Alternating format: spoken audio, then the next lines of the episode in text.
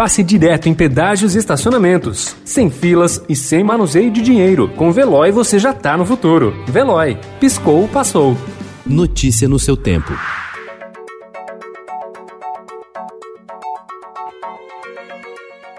Olá, seja bem-vindo. Hoje é segunda-feira, 4 de janeiro de 2021. Eu sou Gustavo Toledo. Ao meu lado, Alessandra Romano. E estes são os principais destaques do jornal Estado de São Paulo.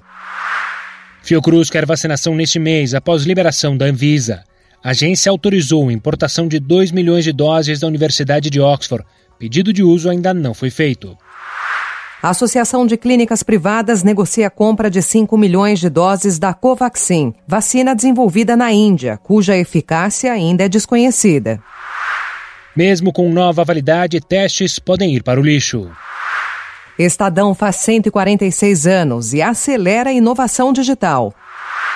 Monteiro Lobato assumiu redação do Estadão por duas semanas durante gripe espanhola. Vacina deve ditar ritmo da política neste ano. Ensino à distância, telemedicina, uso de máscara. Alguns dos novos hábitos que viraram o cotidiano de ponta cabeça em 2020 devem continuar a valer no futuro. Aliados cobram cargos de Bolsonaro. Donald Trump pressionou para a Geórgia reverter derrota. Pandemia muda a dinâmica do crime.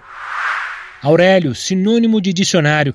Livro conta a saga de Aurélio Buarque de Holanda para lançar dicionário que se tornou uma referência no país. Notícia no seu tempo. Pegando a estrada ou só indo no shopping? Com o Veloy você já está no futuro e passa direto em pedágios e estacionamentos, sem filas, sem contato e sem manusear dinheiro. Aproveite 12 mensalidades grátis e peça já o seu adesivo em veloy.com.br.